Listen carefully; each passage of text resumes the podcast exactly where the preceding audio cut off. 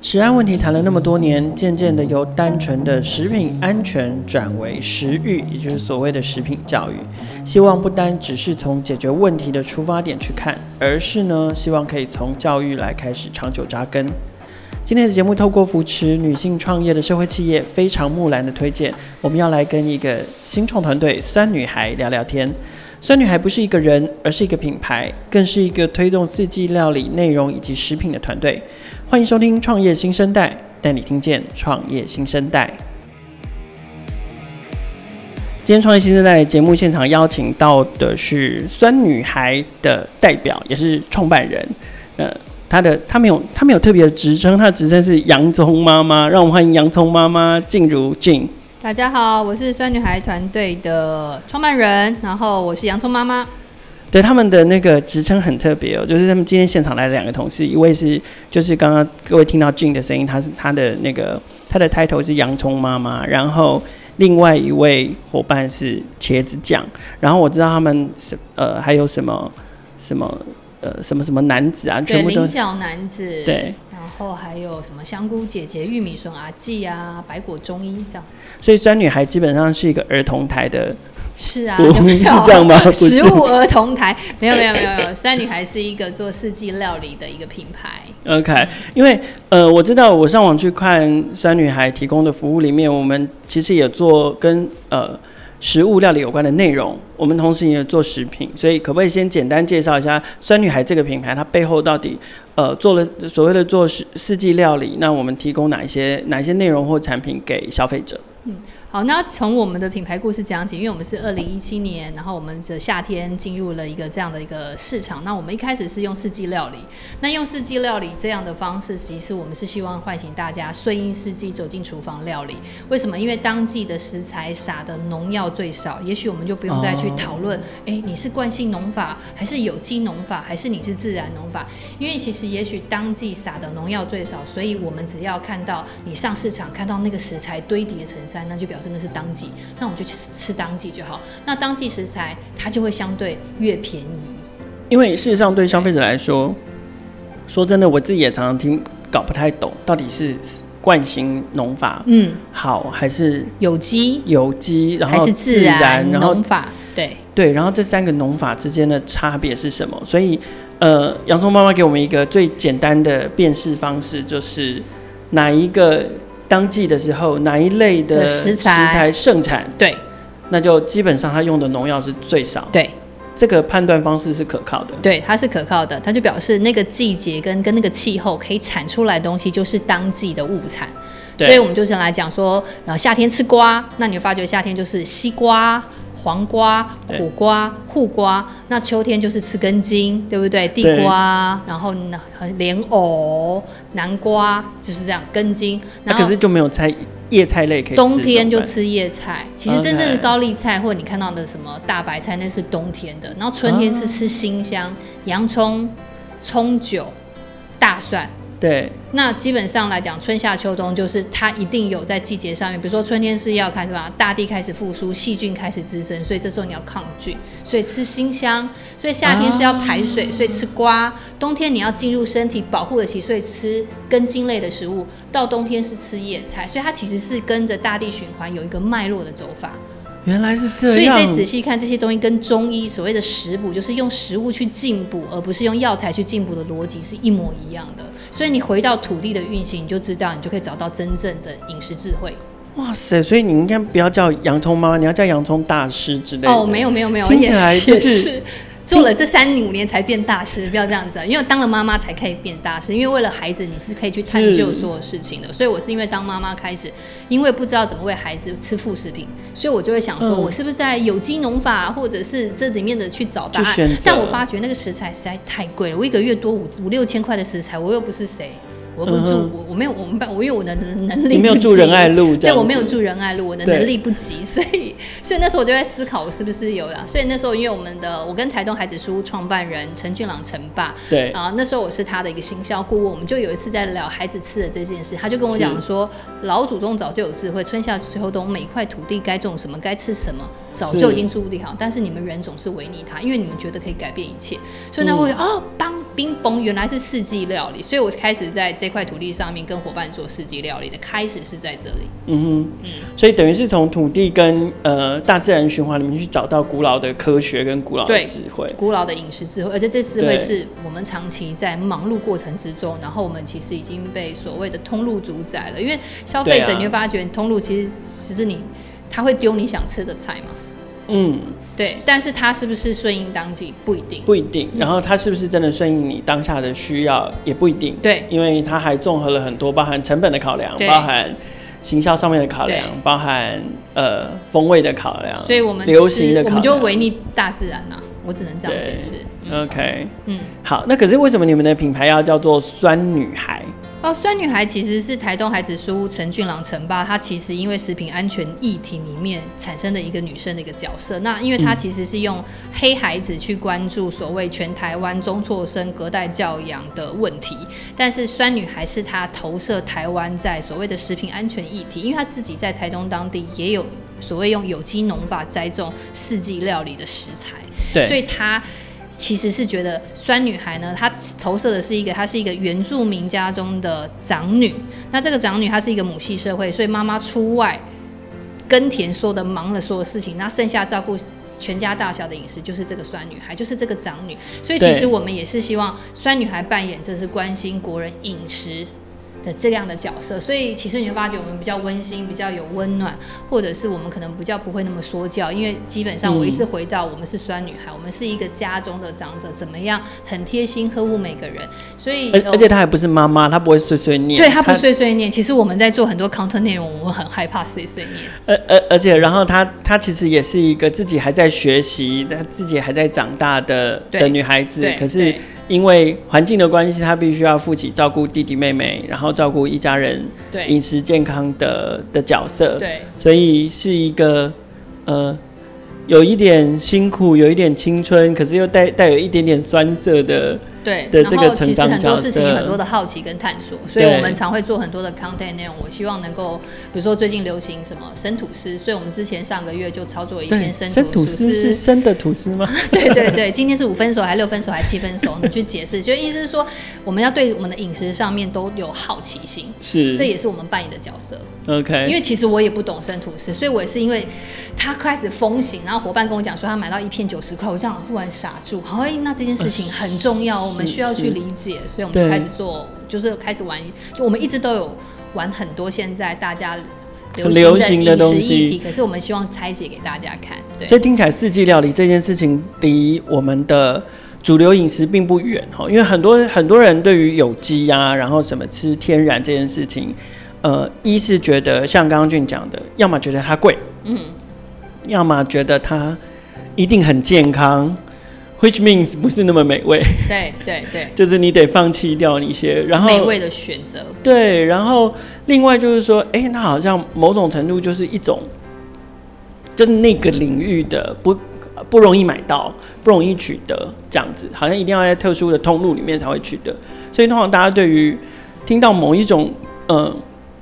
有机或者是健康饮食选择的时候，都会觉得有点陌生，觉得有点遥远。可是其实。初步这样听起来，呃，酸女孩主张的四季料理这件事情，它其实就在我们的生活周遭，它是一个顺手汲取的动作。OK，所以连就是说，连网红关心的生吐司，其实都在我们我们关注的范围里面。要关心的，对。OK，嗯，好。可是俊刚有提到，就是说，在你成为洋葱妈妈之前，OK，你是因为成为洋葱妈妈之后才开始关心，呃，这个这个食物的议题。那呃，最早是由是由陈爸，从孩子的书屋的陈爸这边来支持。嗯。那我们公司成立是大大概是什么时候开始的？我们其实，在二零一七年真是是开始做料理，然后那时候其实有陈爸的扶植，然后我们真正创业是在二零一八年的九月十号吧。嗯，所以就是在隔了一年半左右，嗯，对，一年半左右。OK，然后呃，那个时候开始推出什么样的？呃，用用用什么样的角度，会用用什么样的内容去跟消费者沟通？其实那时候我们在做一件事情，就是呃，毕竟这个组织需要一个跨入市场的商业模式。可是，在我们跨入商业时，我们在做群募的时候，在二零一九年三月做群募之前，其实有八家出版社找我们要出书。哦、oh.，那时候我们就有发现，就是说，我们去问了每家出版社说，为什么你会觉得喜欢我们？他是觉得说，第一个我们东西有温度，另外一个我们很探究。食材的来源跟知识性，他觉得其实这个是。很值得可以出书的，但是那时候我们没有选择出书的，有一个很大的原因，是因为我们的组织成本太高。嗯哼。因为如果我今天是一个单纯一个个人式部落客，我觉得出书其实是很 OK OK 非常非常。可是我是一个团队，是一个三到四人的运作，版税养不起那么多人，对，就是没有办法。然后另外一个就是我们团队其实的美感非常非常，就是我自己觉得应该是在食谱界台湾，如果少数如果讲美感，我觉得我们应该。不会是，应该是有前三把，哈。是。那因为我们的美感，然后我们很在乎很细节，又要拆解料理，然后我们就会觉得说，哎，有时候我们在做数位之后。那个表现的版型跟空间没有办法去撑出我们的美感，所以我们那时候就在思考一件事情：有没有可能做纸本，用纸本它呈现的美感去凸显我们的优点？想不开啊！啊，就是对，真的是，所以就想不开，所以我们就那时候呃，我们就投入了所谓群募去发行纸本，所以我们是从数位做做了一年半之后，投入群募的时候是大概两年的时间，然后我们发行了第一个叫做《顺应四季的料理知识书》。对，是在二零一九年的三月到四月，所以我们那次在群募的过程之中，我们就获得大概是两千多人的支持，就定我们的纸本有两千多人。哇，所以他们不单单只是呃，他就是当时那个那个专案不是要大家买单本单本的书，像木对，它是一年的订阅。哇，所以对一次就拿下了两千个订户。对，那那他其实我会觉得这两千的订户应该要回到一件事，嗯，就是我们前期有一年半。的生根，那个就是我们一直在做内容，而且我们做的这个内容其实都是真的是有企划、有议题，在运运，在找到台湾其实我们想探讨的事情。那嗯，其实，在这样的过程之中，所以我们就就是，其实我觉得是有基础，就是说我们可能跟一般的商业模式比较不一样，就是很多人会选择，就是我做了 content 内容，我就很快做食品。嗯嗯。但我们会选择跨资本，是因为呃，不是资本比较难，而是就我们。团队喜欢的东西，其实是资本，是对我们来讲是一个很很好的、很好的格式啦，个很好的一个 format 跟格式。然后我觉得现在目前，嗯、那时候我们也发现一件事情，就是在食谱的市场，其实大部分都是书，对啊，很少是用春夏秋冬以季的概念包裹食材的方式去沟通一件事情。对。那我们其实当初是因为我觉得我一直找不到一本好的料理书，是它可以顺应四季，然后每一年我可以翻出来，都会觉得它不会是一个。呃，有时代性的问题，不是说我今年看，我连续两三年看，我就觉得这个东西不 OK，因为料理手法又开始创新了或干嘛。可是我觉得，如果回到土地上的运行食材这件事，我觉得我希望大家家里都有一本料理书，那本料理书是每一年你拿出来看翻都不会觉得它时间性过。的问题，嗯，所以那就是对，所以我觉得没有时效性的。可是你们还是每年都会出新的？对，我们还是每年都会出新的，只是说，其实我们每一集，我们的第一集跟第二集到目前发行的第二集，其实都我们都有一个主脉络的走法。那那主脉络的走法都是让你一次收集完四本之后，你会发觉那一本在隔年看的时候，你还是可以有所长进跟学习。对对对对，嗯哼。可是然后你们也有做数位订阅？对，我们有做数位订阅，就是说，其实我们那时候在订阅的时候，就是你必须定纸本的部分。分，然后我们就是有提供我们网络上千篇食谱的阅读权，嗯，就是就、嗯，然后它也是会持续增加的，对，我们每个月都持续增加，对，每个月持续增加。免费食谱在网络上面强敌环伺，嗯，然后不管是食谱食谱平台哈，可能比较知名的台湾就就大概有两到三个都是、嗯、呃很大的料理平台，当当然虽然他们的主张是跟他们他们不见得，呃，有的可能就是主张日常料理，有的人是主张什么什么，就是他跟跟酸女孩有一个四季料理这样的主轴不一样。然后更别说，呃，没有啦，现在他们也都有四季料理了，呃，因为当你做起来的时候，他大家也会跟进，其实是好事，因为全是就是全台湾在乎这件事是非常重要的。嗯哼。然后另外一个就是说，也有很多部落客或者是 YouTuber，他们也就会开始对录跟料理有关的内容。那这么多免费的料理的内容。跟食谱的内容，你们觉得做订阅这样的模式，怎么去跟跟这样的免费内容竞争？呃，要回到一件事，就是你怎么样创造好的环境给你的读者。如果你的环境是非常干净、舒服，而且没有任何的商业植入，或者是你没有任何的广告会出现或忽然跳出来的话，嗯、我觉得第一个环境你要先把关。所以，我们从来没有做过任何的广告跟商业模，就是植入、啊所。所以你们完全没有广告的。对，我们没有广告。嗯、所以呃，你会发觉我们的读者为什么喜欢登录我们的页面，用他的会员账号看，是因为他不，他本来就不会被广告干扰，然后原本之后更不会被干扰、嗯。这是第一个。那第二个就是我觉得回到一件事情，就是我觉得好的内容是需要成。本跟企划，就是说，嗯呃，呃，也许大家都很会做，可是说真的，就是一件事情，它是不是可以？我们常我常会问我团队说，做你做的这篇内容，你觉得在三年之内会不会有人比你更厉害？他你他必须要做到这个程度。这个程度很难呢。对，所以它其实需要成本，就是我们其实每给我们每给我们的一个料理手，包括食材，包括他撰写，所以其实都是比业界来讲的费用都高很多。以至于他，我我以至于我觉得我们现在的料理手的忠诚度都很高，就是因为他们愿意把时间花在酸女孩跟我们合作，而不愿意不一定会去写别人的商业制度，因为写别人的商业制度有太多的限制。嗯嗯，就是你可能要放进放心什么，可是在，在在我的跟我合作的料理手创作团队，其实我很在乎他们的特质放进酸女孩的四季料理，它可以变成什么样的撞击。所以我们之前就做了很多篇蛮有趣的，比如说我们把那个白芦笋变软糖，是，就是就很有趣的东西。那白芦笋就是想可以想象金金芦笋，对啊，小时候大家有，就是金金芦笋汁现在变软糖会是什么味道？好，那其实是，是对它其实，所以当这件事情当它今天很有趣的时候，它就有时代意义跟历史意义。就是说，今天三天之后，我当然是希望别人看到很多翻版，可是创始者就是我啊。嗯哼。所以其实我要回到一件事，就是你好的内容是你有好的企划跟用心。如果你有好的企划用心，然后进入后置，就是当他在这个料理手在摄影过程之中又非常的专，非常的具有美感。另外一个，我们的后置又很强，再加上我们的插画又很强。那其实应该是说，我就把我组织成员里面最强的东西全部都兜在一起。其实，其实别人很难取代它。所以，其实人家都会说，其实酸女孩现在很多人在做私教，都会说其实很难 copy 我们的精神，因为团队的人长得不太一样。嗯哼。而且团队的人其实每个人都有点归，就是比较比较 picky，然后或者是比较我们比较要求完美的特质。那当我愿意用别人两到三倍的时间跟成本投入，其实那个内容其实是很难被取代的。可是，同样这听起来就是。还是要钱呐、啊呃？对，成本成本不低，因为 因为从我们刚刚聊到，从二零一七年团队成立，然后开始产出内容，一直到呃第一次上曲目是将近两年的时间，也就是说你们必须要做非常多前期的投资，才会开始看到呃成效成效跟回收。没错，对，尤其在这这中间，你们完全不靠广告，然后也不置入，再加上可能也没有导购到电商等等。嗯这样的模式的情况下，那嗯，然后发行了刊物，开始推订阅制，再到现在还后来还做了十笔，这中间应该有都有不同的挑战，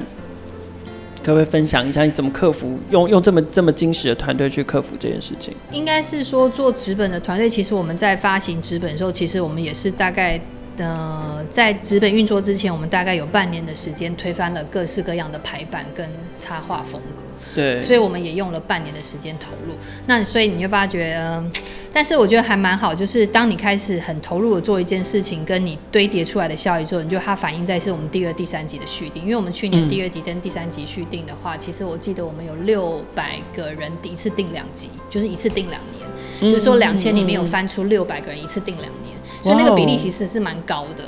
然后。然后，但我们为什么会发展到食品，是有一个很大的关键，是因为我们一直都会接受接收到读者告诉我们说。我很相信你们，我很喜欢看你的的内容，但是我真的很忙，没时间做。你不可不可以做给我，让我可以进入厨房再容易一点点？对。所以那时候其实我们也是因为这样子，就想说，好，那我们现在有什么样的 content 内容是它可以变成食品？所以那当然我们也是希望说，酸女孩去在投入在地食品的研发的时候，我们希望能够去对这个社会提出一些可以思考的地方。所以那时候其实我们在春天的时候，我们就运作了一个就辣椒酱的议题，因为春天是吃新香的。所以辣椒酱其实辣椒其实也是在春天到夏季之前的一个季节，所以我们就运作这个辣椒酱。但我们去理解了辣椒酱的所有台湾的食品厂的制成的时候，其实就开始害怕，是因为嗯，它的合成添加物，因为食品厂的成本实在太高，所以说每次他接受到就是品牌需要帮他需要他们去帮他们做加工，所以他们其实就是说希望你们用，他们都希望我们用半天甚至不到一天就可以做完所有的辣椒酱。嗯，其实这是蛮可怕的一件事情，是因为如果一件事情是天然，它其实是很难被掌控的，它的食材都需要当下新鲜处理。那你觉得一件事情就是，如果你要一次做两三千罐的辣椒酱，怎么可能半天到一天？所以这就是我要讲的一件事，就是他们可能食材都是用现成食材。所谓的现成是怎么样？那个辣椒酱都是现成的，然后合成物也是现成的，它用 SOP 的比例去调出最完美的比例，就可以直接做出来。可是天然的食品是很难做到这件事，所以那时候我们就发觉说，哇，原来辣椒酱在台湾的食品安全下之下，可能还是有这些忧虑，然后消费者其实是不太知道，嗯、所以我们就把辣椒酱跟我们酸女孩非常擅长的议题，就是天然发酵这件事情做了结合，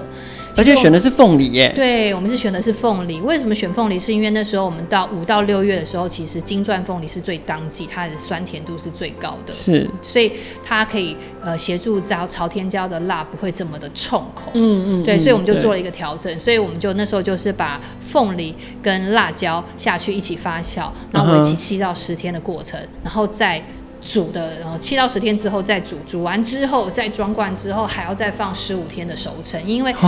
因为其实基本上加工食品或者天然发酵，它要有一个圆润的香气，其实大概还要在两周，所以这这个辣椒酱从制作到真的可以进入市场贩售的行为，一大概要一个月。其实我们也是想要让大家去意识到，就是天然的制成，它其实是很难的。所以就是我们常讲的，我们希望食物越简单越纯粹的时候，当它要进入市场的的过程，其实它是越艰辛。OK，对。欸，我在网站上面看到，现在除了辣椒酱之外，还有果酱跟拌酱，那这这几种不同的。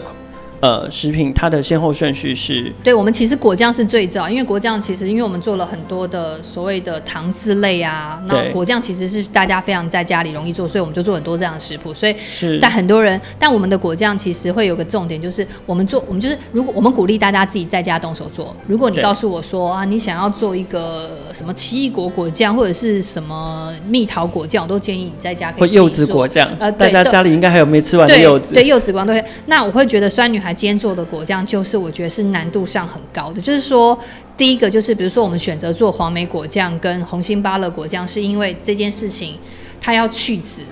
嗯，然后梅子还要黄梅还要在树上整个到成熟的状态，到黄籽留在里面没关系吗？哦，不行，它那个口会非常非常的苦跟涩，哦，对，因为我完全不行，因为我个人吃芭乐非常爱吃籽。哦，但是那个果酱不一样，对，果酱不太一样。嗯，因为它放在里面，对，放在里面，它如果经过萃取跟煮的过程，它其实会苦化。哦，原来它会苦化，所以就是我们今天会去做一件事，就是这个果酱一定是在在家的制作的门槛偏高。嗯，它很，然后另外一个食材很难取得，嗯，所以我们才投入变成一个食品的方式。嗯，那如果它这件事情它很容易，那我就很建议大家。直接买食材回家做，我可以，我们基本上都是有提供食谱的。哦，原来如此。对对对。OK，那我看我看到就是呃，在那个发酵凤梨辣椒酱，后来在呃泽泽上面的成绩其实很惊人哎，就是你们大概达到了将近三倍的原定目标的三倍，差不多就一百一十五万上下。对，将近一百二十万嘛。嗯嗯。对啊，因为可可是你们一刚开始目标其实定了。还算中间，就是定了一个四十四十万的门槛，嗯，所以然后这这一次应该也为你们带来还蛮大量的订户，对不对？因为其实要就是讲，就是我觉得其实大家就会说，哎、欸，其实订辣椒酱的人是不是你原本的订户？嗯，我只能说有只有百分之三十的重叠。哦，所以大部分是新订户，大部分是新订户，就是我们刚刚讲的，就是说其实为什么会发展食品，有一个原因就是。他也是看你内容，可是他也不一定有时间看你的纸本。对，但是他很相信你，以至于他，我们也把所有的制成全部都揭露，成本所有都揭露，所以在这样的过程之中，其实我们蛮多，其实基本上是从 Facebook 跟 Line 的用户进来的。对，就是他平时看你的内容，可是他没有定你的纸本，但是他很相信你，所以他定你的辣椒酱。嗯哼，所以其实就是我们大概剩下的百分之六十左右都是新的。就有增增，所以这一波有在增加一些新的订户进来。因为基本上那时候我们在辣椒酱集资案的时候，我们有提供的数位阅读权，就是说希望能够引发他进入厨房料理的可能性更大，所以我们有赠送他半年的数位阅读权。了解。嗯，做食品这件事情，呃，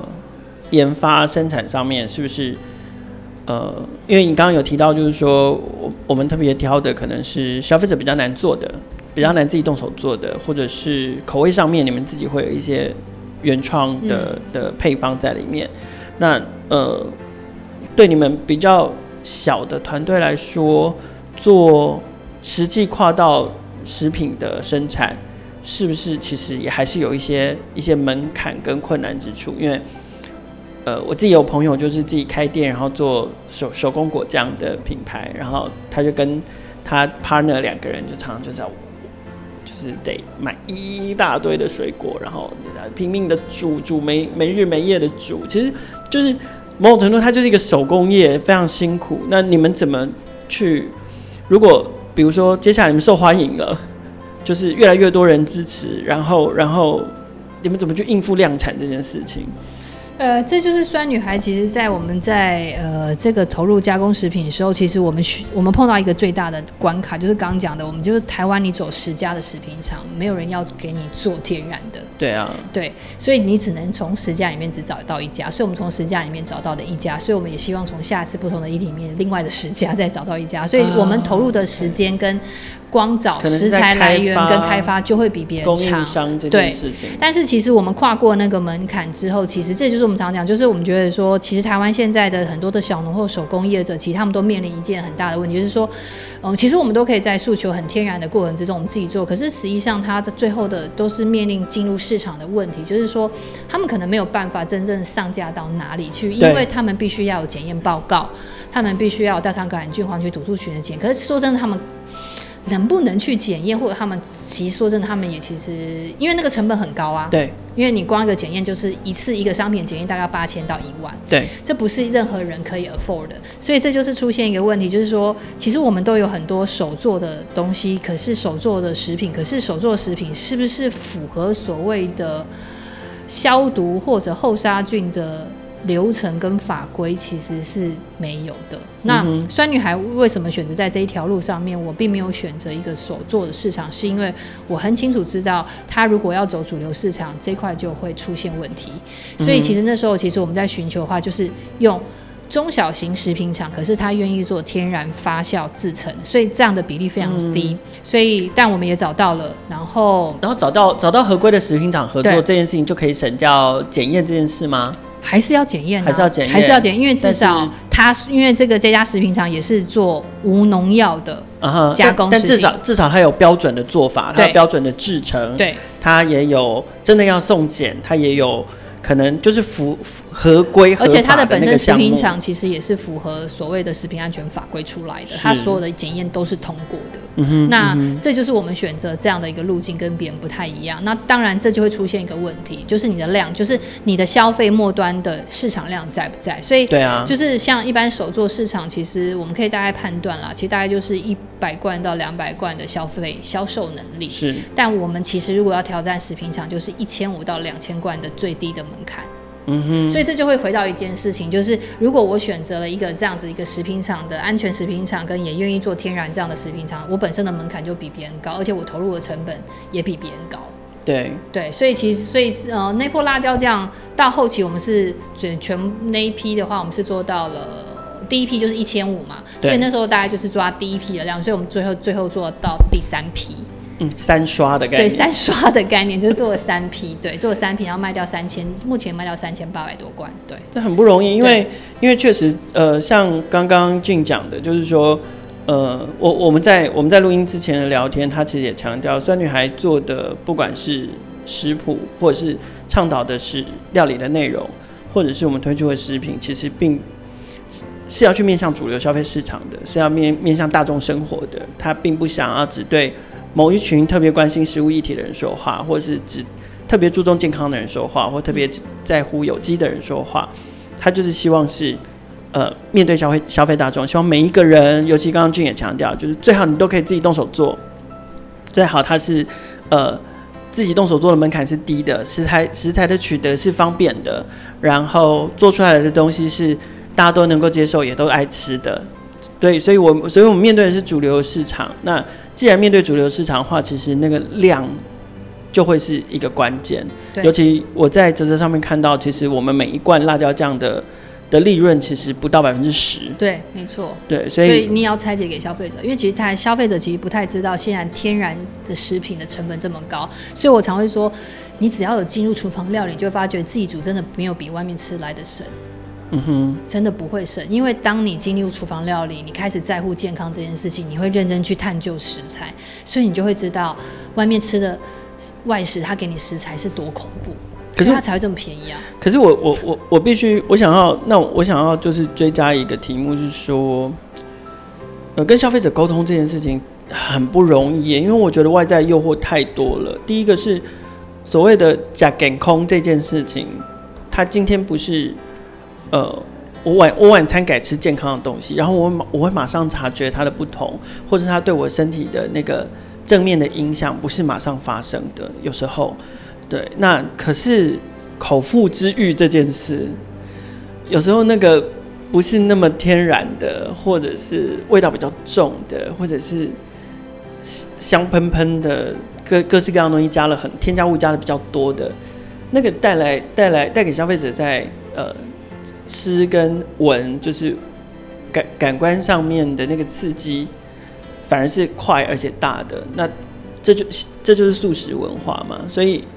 不知道我我我你们怎么去你们怎么去跟消费者沟通跟教育？讲教育好像有一点好像太上对下，嗯嗯嗯、可是怎么去沟通跟让让消费者去体会到，就是说呃吃健康吃天然这件事情对你来讲真的是好的，然后你你你可能必须要有一点耐心，你必须要等待美好的变化发生这样子，然后你要你要你可能得。花更多的一点点的成本，嗯，就像刚刚说的，更多的费用，嗯、对，你可能要花更多的费用，嗯，然后透过酸女孩的内容，你可以得到一样美味的东西、嗯、，OK，不会不会影响你的饮食习惯，嗯，你要吃辣，你还是可以吃辣，这样，嗯、像我就超爱吃辣，你还是可以吃辣，嗯、可是你可以吃到比较健康的辣，可是问题是健康这件事情，它就不是我今天改吃了你们的辣，我我我明天。就会精神比较好，你懂我意思吗？嗯、理解，我理解。对，其实这就是我们常讲，就是说，其实酸女孩现在呃现在做的事情，她什么时候会开始比较明显对这个社会有很大的影响？我觉得至少要六到十年。意思是说，其实我们现在在影响的是一群妈妈，是只有妈妈。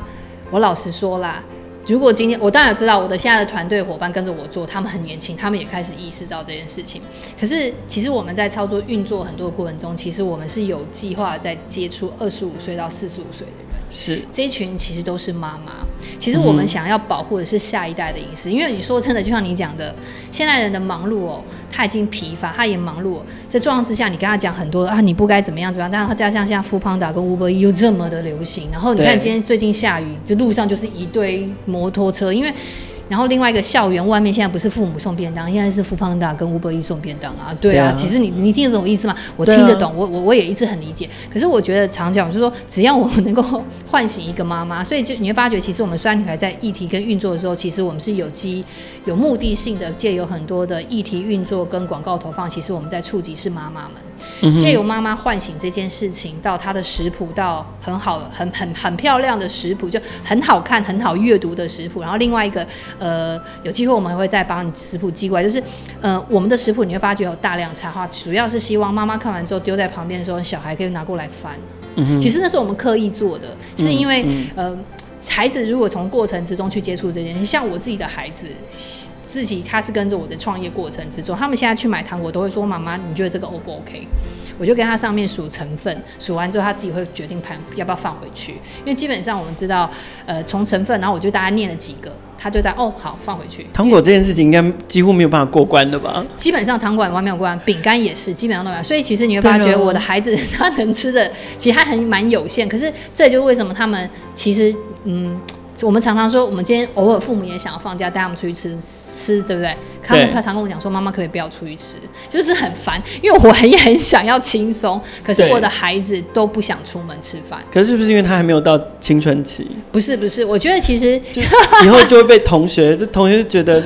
你怎么对啊？就我们都喜欢在外面吃对一些。其实我觉得是味蕾的养成呢、欸。对。就是在意食物上面的判断上面的味蕾养成跟食物的拆解，像我常常就会跟我孩子讲说，因为其实他们最小跟我第一次做的东西就叫做布丁，布丁基本上它其实只有三件事情，它就是牛奶、糖跟蛋，它其实就是一个蒸蛋，但是做甜的逻辑，嗯嗯，对吗？但其实我的孩子跟我做完之后，基本上他现在很少，基本上我们家没有在吃外面的布丁。嗯哼。然后如果今天他是要布丁的话，我就会跟他讲说，那可能我找到哪一家是手工布丁，然后我大概也知道它的成分配方，之后给他们看，他们他们大概可以判断什么是天然布丁跟什么不是是天然布丁，他们吃得出来。嗯、那我觉得那个就是一个很有趣的过程，就是说从妈妈去影响的这件事情。需要有很大的力量，但是我们然后也需要时间，也需要时间。所以你就说，我们常会说，在看酸女孩的这件事情，她呃，我们回到就是我们要团队要先能够活，我们才能够继续创作，继续投入好的食品研发。嗯、然后另外一个，我们未来我们明年开始会有料理教室哦，对对对，okay. 这个是我们很重要的一个过程，因为太多的妈妈说想要上课，本科没有机会、嗯，然后我们也希望假日可以开一些亲子手做料理课，是，对对对，所以这是大致上，所以。所以，我们常会说，呃，嗯，酸女孩在做的事情，不是一个当下可以立刻，我告诉你，今年、明年，它就是一个什么？它，它 maybe 你要用十年回头去看它。那我们很期待，我们每个留下来的商业作品，它是能够进入被每一代的考验。就是说到十年之后，说真的，我的孩子也就十五、十六岁了。你就知道我们影响的是是没有办法影响下一代了，嗯，所以我们常会说，因为就好像陈爸当初在做中辍生的一个教育，他用了二十五年的时间，对，其实也才让台湾世界、台湾各中北中南各地对于所谓中辍生这个议题开始关注，对，所以我常会讲说，食品安全这个议题。他基本上十年到二十年跑不掉。如果我可以活着的话，如果酸女孩可以活着，嗯，但我也希望有更多。我常会讲说，我希望有更多的品牌可以共享盛举。可我好，我那我很好奇，那你相信资本力量吗？就是说我可不可以用很大的，假设用用比现在一百倍或一千倍的成本下去支持，它有有可能缩短那个从五年从十年变成五年。呃，我相信，我其实我相信资本力量，只是我要不要选择酸女孩成为一个资本力量之下的品牌啦。是，其实我相信，我绝对相信资本力量，但是。呃，我觉得这就是我们在商业模式局抉择过程之中，我没有选择出书，而选择做群目、做纸本，然后自己研发食品，而不是跟谁谁谁有没有哪个就是直接上架挂我的品牌，然后做品牌授权联名。因为其实做授权联名赚钱速度非常非常的快，但是我知道我也没有目前没有这个能量，只是说，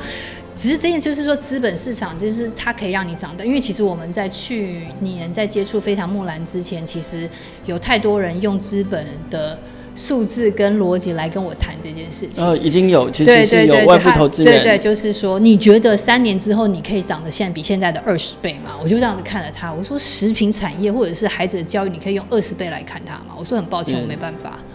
嗯哼，我觉得这件事情不是用二十倍来看它，而是用影，我觉得影响力它也不是用二十倍来看它，影响力它是有没有办法传递的。所以我比较期望是酸女孩做这件事有没有办法影响所谓的。通路业者跟消费者，当如果影响了消费者，他醒过来之后，他就影响他有办法去检视他的通路，他有办法检视他的上游源端，这才是真正的醒过来。所以我会觉得酸女孩她要有能够在自给自足跟正确的获利状况之下，其实我们一直希望做的是怎么样，把我们的商业模式跟我们 know-how 的方式输出去，协助更多的小农跟非营利组织，就好像非常木兰在做的事。对，因为非常木兰也觉得我们团队蛮厉害，就是行销议题跟数位的传递。那这是在目前在做食谱业者很少人会去做的事情。嗯、那如果我们把这个 know-how 产出来也长出来，我们是不是做传递去给这些人的话？我觉得我们大家一起去改变会不会比较快？还是胜过于？所以这就是如果我们一起改变，就叫做串联。嗯。可是如果我今天被某一个人或者让他长大了，把你比方那变三年之后变二十倍，那就变成我独大。那我觉得这件事情可能是不是我想要做的？了解，对，理解。OK，刚就有聊到说明年要做料理教室，那除了呃，就是酸女孩一路走来，从内容然后到食品。然后最后也要开实体的料理教室或是料理的课程。那呃，可不可以跟我们分享一下近期还有没有哪一些发展，要做哪一些事情？嗯，其实蛮重要的是，因为我们十一月七号有一场在地的所谓的饮食论坛论坛。那这个论坛呢，其实我觉得可能大家可能不用把它想象成太严肃，它其实就是。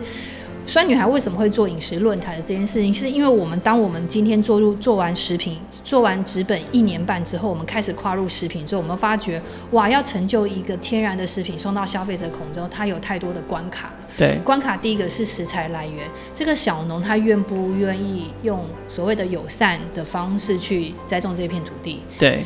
是啊，所以就是第一个，所以你们发觉啊，小农是一个议题，然后忽然发产地是一个议题，忽然然后另外进入食品厂，我们刚刚讲十家只能找到一家，也是一个议题。所以谁愿意帮你生产？谁愿意帮你生产？其实很难，对不对？对。然后我们最后发觉一件事情，就是走到市场端，就是诶，今天食品如果今天只是单纯是食品，它其实不有趣。我就告诉你，它是一个发酵风味辣椒酱。如果它没有办法跟生活上、餐饮上面跟饮食习惯结合，也不有趣。所以，所以这是我们又找到了我的好朋友，就是我们的 Real 的餐酒馆，就法式餐酒馆主厨。嗯、然后他愿意用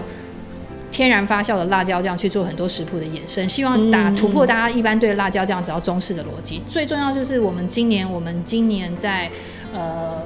十一月到十二月，我们会有一款土凤梨的发酵凤梨辣椒酱会推出。为什么会是土凤梨呢？因为金钻凤梨是五到六月的版本，然后那时候我们是做一个小辣的版本，因为然后就很多很喜欢吃辣的朋友就说哇，这个很很舒服，还有麻辣锅的版本，我要更辣的版本。那其实我们会发觉，其实在夏天不太适合吃太辣，因为我们就味蕾上刺激不太适合。所以其实我们很清楚知道，你味蕾上喜欢吃重的食物就只有秋冬。所以我们秋冬其实是找到一款土凤梨的，土凤梨是在秋冬产的。可是人家都说夏天就吃不下了，吃辣才要开胃啊。对啊，但是就是，但是我们其实就是我们把那个我们把土凤梨的概念，就是它酸度够高，所以我们把它辣度整个做一个提升，所以它其实会在十一到十二月上市。啊 okay、那这就那那在这个辣椒酱的研发过程之中，其实很谢谢交通老师，其实用他敏锐的味觉跟嗅觉，告诉我们层次上面应该怎么样再加入什么食材的变化。所以其实在凤梨板里面，其实它多了一个很就是味道在香气上面，其实多了一个更层次的东西。但是这两个辣基本上，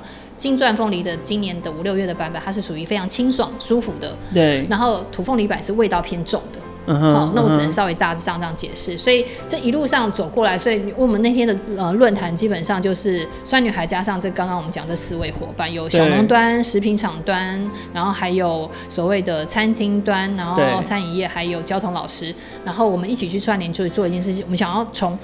所有每一个消费者会看到吃进去的每一个关卡去探讨，今天要坚持天然食物，其实它很难。对，所以。所以其实这就是呼应你刚刚讲的，就是说你希望影响力传播这件事情，并不是，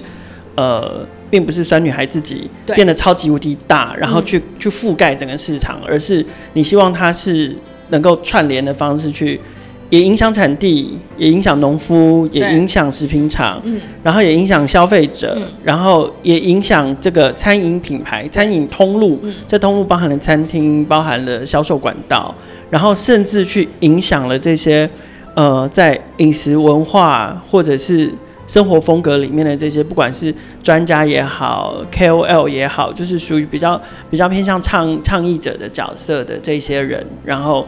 呃，通通把他们串联起来，一起去发挥那个影响力。对，所以我觉得那才会当今天消费者面临每一件事情的时候，其实大家保有一定的。观点的时候，其实我觉得那才是所谓的，就是谈酸女孩其实一直在做，希望做一个叫饮食自觉，就是我今天在判断每件事情的时候，我可以去做判断的时候，而是每一个关卡也在帮你做判断，所以你吃进去的东西，其实你就不太需要担心。那另外一个，当我今天也愿意做，然后所有的业者都帮你把关的时候，其实回到一件事情，我也愿意把钱花在一个合理的价格。所谓的合理的价格，就是嗯，一个正确的食材成本的价格。因为我们的辣椒酱定价比我们是定三百八。那我们其实是想要反映，就是这罐辣椒酱酱成本其实是别人的三倍，所以我才是定这个价格。对，所以一样，我们当今天消费者愿意做这件事的时候，其实好讲，就是当大环境都是一个良性循环的时候，所有产业才会更好啦。因为大家愿意付这个钱，其实当你所有的应所有的产，所以你的收入你也才会相对提升。其实我觉得台湾现在出在一个，就是我觉得消费者的问题是觉得，嗯，台湾所有的东西。天然自呃天然的东西是不值得市场上你现在看到这些，就是当我们提出一个更合理的价格的时候，消费者是觉得你太贵。嗯，对，这就是我觉得我就像做内容也很难收到钱是一样的。对，因为他觉得免费很容易嘛。对，对啊，这就是很大的课，就是我觉得我们要去挑战的地方就是在这里。但是其实唯有你去挑战，如果别人看到你活下来，别人才会跳进去啊。对，所以我们想要证明可以活的这个行为，对，因为我们希望鼓励大家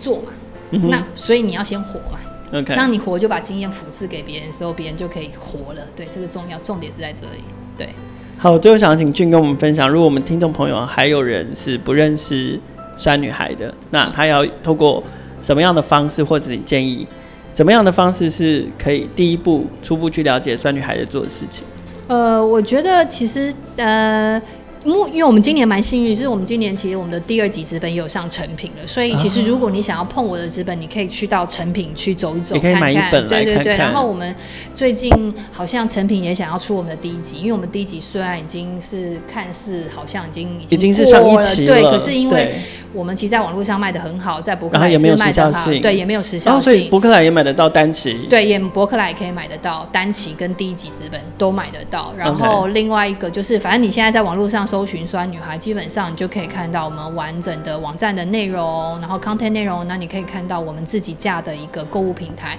因为为什么会选择没有上架通路？其实很大原因就是回到一件事情，这个每一个东西的食品的成本是别人的三倍，所以我其实真的没有再有能力再付别人三十五趴的一个上架费，因为我把。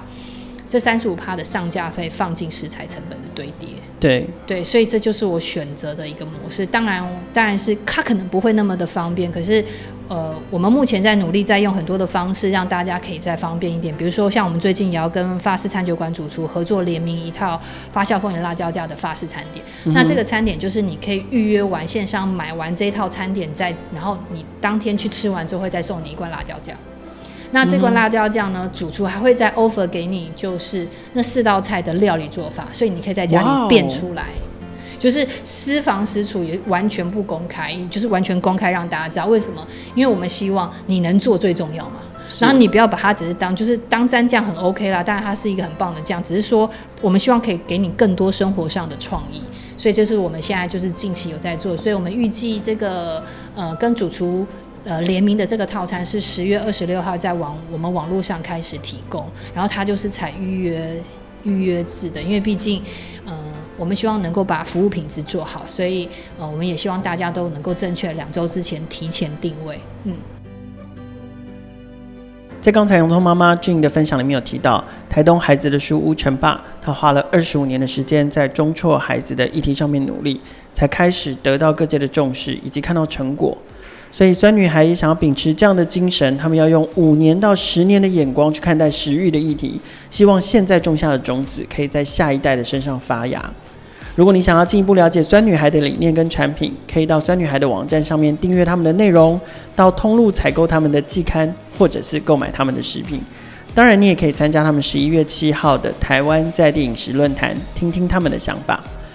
创业新生代的节目每周都会固定更新，并且在 KKBOX、First Story、SoundOn、Spotify、Apple Podcast 还有 Google Podcast 上面播出。欢迎不同平台上的听众朋友订阅跟分享我们的节目，和创业小聚一起关注不同的议题，关注更多的创业新生代。